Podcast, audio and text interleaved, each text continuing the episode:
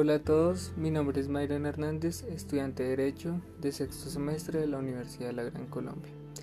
El día de hoy en este podcast hablaremos sobre una película llamada La Flor del Desierto, analizándolo primero desde un ámbito personal y después desde un ámbito jurídico.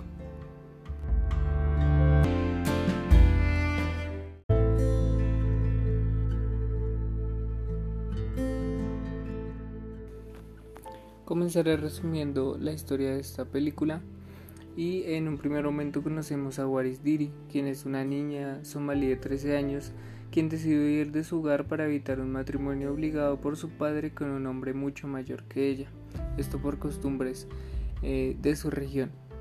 Tras pasar varios días y dificultades en el desierto, ella por fin logra llegar a la ciudad, donde unos parientes la envían como criada a la embajada somalí en Londres. Al retirarse el embajador de allí, se termina ese trabajo para Warris, quien se había convertido en una mujer que no sabía leer ni escribir que prefiere quedarse en Inglaterra de forma ilegal que, que volver a su país nativo devastado por la guerra y el hambre.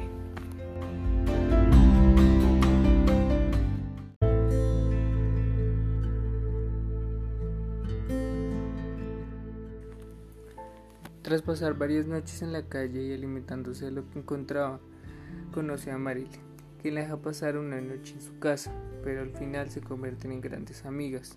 Esta le ayuda a comprender de la cultura el idioma del lugar donde están viviendo. Uno de los momentos más significativos es cuando ellas dos hablan sobre la ablación femenina, puesto que Barry sufría de constantes dolores debido a esta práctica de mutilación genital que sufrió cuando era tan solo una niña.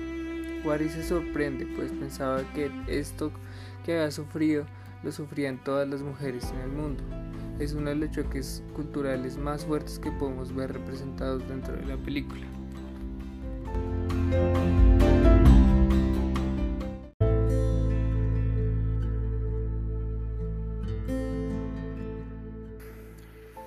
Warris logra conseguir trabajo, lugar donde se encuentra con Terry Donaldson, un prestigioso fotógrafo de la época quien le ofrece empleo a Warris para unas sesiones fotográficas. Aunque en un primer momento ella no presta mayor atención, al final accede a esta solicitud. Es desde allí que emprende su exitosa carrera como modelo.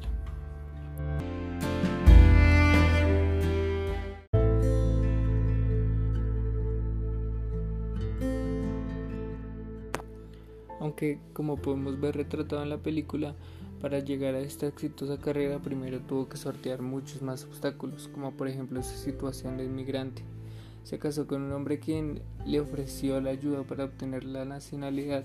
Sin embargo, esta no fue una muy buena experiencia para ella, puesto que se tuvo que someter a malos tratos por parte de este hombre.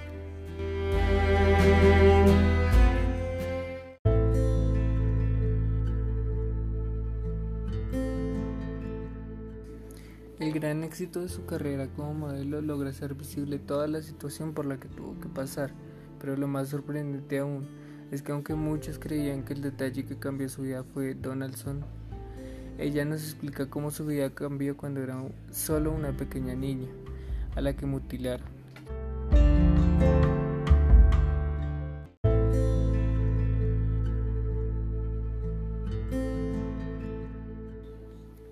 Cuando ella habla sobre esta situación es donde lo convierte en una situación visible, una problemática visible que sufren muchas niñas de su país y de otros países.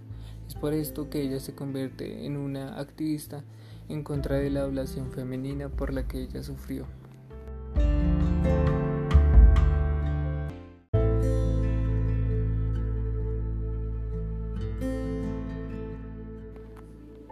Esta película documenta la historia real de Waris Diri, quien es una modelo, escritora y activista en la lucha contra la mutilación genital femenina. Fue embajadora especial de la ONU contra la mutilación genital femenina y en 2002 fundó su propia organización, la Waris Diri Foundation, para luchar contra la mutilación genital femenina.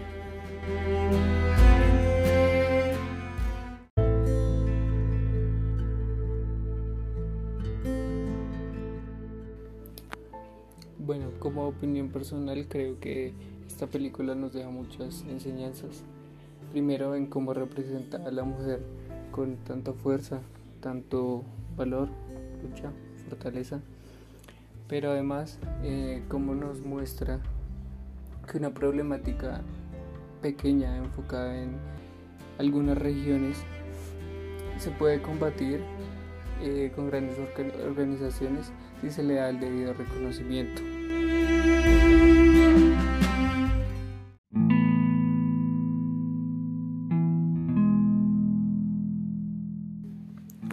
Frente al ámbito jurídico, sobre los hechos de la película, me nacen dos cuestionamientos respecto de la jurisdicción colombiana, una colombiana y otra eh, internacional.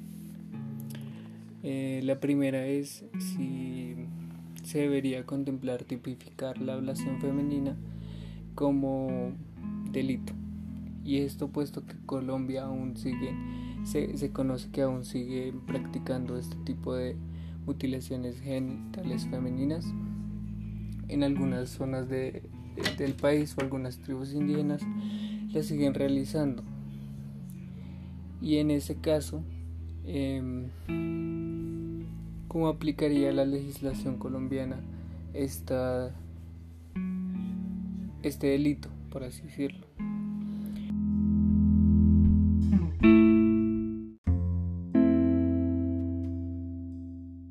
La segunda cuestión jurídica que nace a partir de la película para mí es eh, dentro del enfoque internacional y es que hay ciertas organizaciones que promueven y están facultadas para la defensa de los derechos humanos y si bien han actuado frente a la ablación femenina eh, no han logrado conseguir eh, como tal una disminución de estos casos o una disminución rotunda de, de estos casos de mutilación femenina.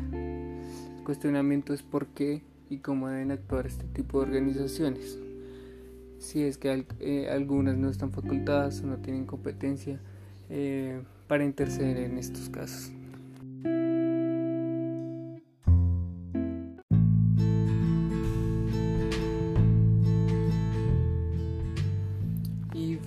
Dejando esta reflexión y estas, estos cuestionamientos jurídicos, eh, quería agradecer pues, a quien haya escuchado el podcast y em, pues el fin de este podcast será eh, tomar documentos jurídicos frente a algunas situaciones que vemos en algunas películas o algunas em, historias de la, del mundo. Y em, esta es una gran película que da muchas reflexiones, muchas incógnitas jurídicas, que, porque es una situación que pasa actualmente en Colombia eh, buscando pues respecto a esta película me di cuenta que, es uno de los de los únicos países que, que sigue practicando este tipo de mutilaciones a las niñas eh, en toda América Latina entonces creo que es muy importante como tomar eh, algunas guías o rutas jurídicas para que se disminuya este tipo de afectaciones pues a las niñas y a las mujeres. Creo que, que lo más importante es usar el derecho y las normas pues para, para la defensa de los derechos. Gracias.